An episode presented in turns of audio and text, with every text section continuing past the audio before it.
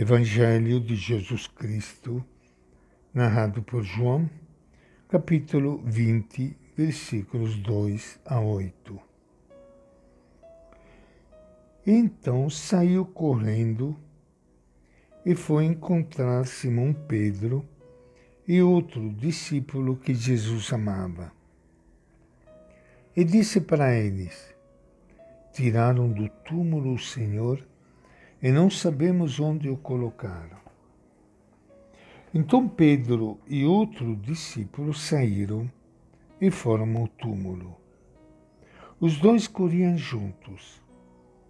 Mas o outro discípulo correu mais depressa do que Pedro e chegou primeiro ao túmulo.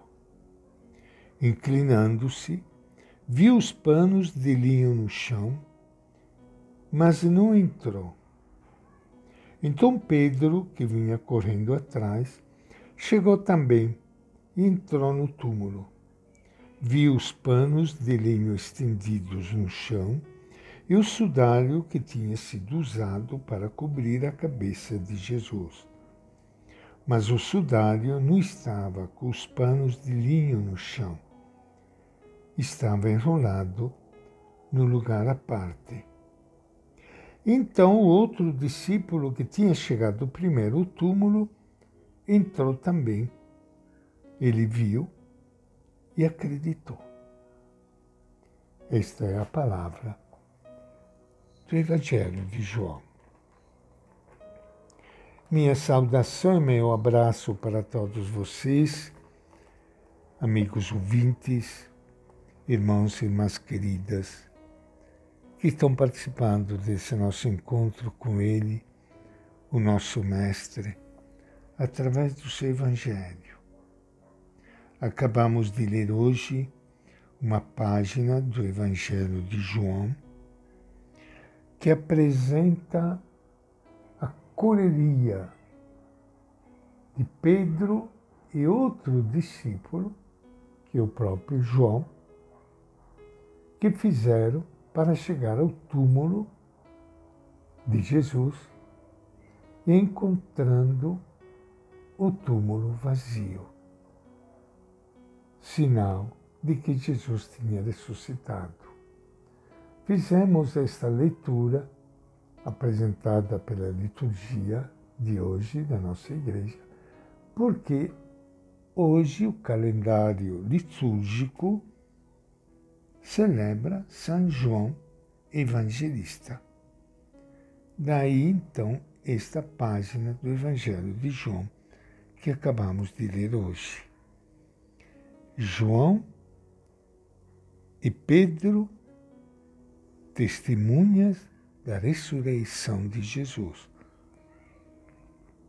A fé em Jesus, ressuscitado pelo Pai, não brotou de maneira natural e espontânea no coração dos discípulos. Antes de encontrar-se com Ele, cheio de vida os evangelistas falam de seu desconcerto, sua busca em torno do sepulcro, suas interrogações e incertezas. Maria Madalena é o melhor exemplo do que acontece provavelmente com todos. Segundo o relato de João, ela busca um crucificado no meio de trevas, quando ainda estava escuro, diz o Evangelho. Como é natural, o busca no sepulcro. Ainda não sabe que a morte foi vencida. Por isso, o vazio do sepulcro a deixa desconcertada. Sem Jesus, ela se sente perdida. Os outros evangelistas, que são aqueles que escreveram o Evangelho, relatam outra tradição que descreve a busca de todo o grupo de mulheres. Elas não conseguem esquecer o Mestre que as acolheu como discípulas. Seu amor vai levá-las até o sepulcro. Não encontram Jesus ali, mas escuta a mensagem que lhes indica para onde deverão orientar sua busca. O anjo que lhes aparece pergunta: Por que buscais entre os mortos aquele que vive? Não está aqui, ressuscitou. A fé em Jesus ressuscitado também não nasce hoje em nós de forma espontânea, só porque o vimos desde criança catequistas e pecadores. Para abrir-nos a fé na ressurreição de Jesus, temos de fazer nosso próprio percurso.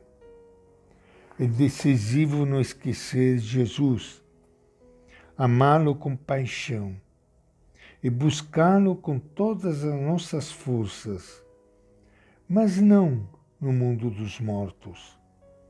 Aquele que vive deve ser buscado onde há vida. Se quisermos encontrar-nos com Ele ressuscitado, cheio de vida, de força criadora, devemos buscá-lo não numa religião morta, reduzida ao cumprimento e observância externa de leis e normas, mas onde se vive segundo o Espírito de Jesus, acolhido com fé, com amor e com responsabilidade por seus seguidores.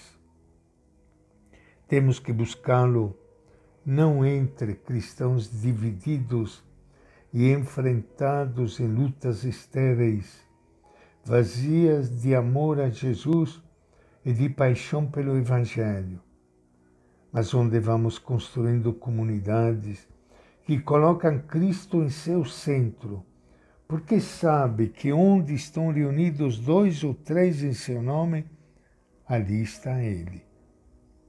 Não vamos encontrar aquele que vive numa fé estagnada e rotineira, gasta por todo tipo de lugares comuns e fórmulas vazias de experiência, mas buscando uma qualidade nova em nossa relação com Ele e nossa identificação com o seu projeto.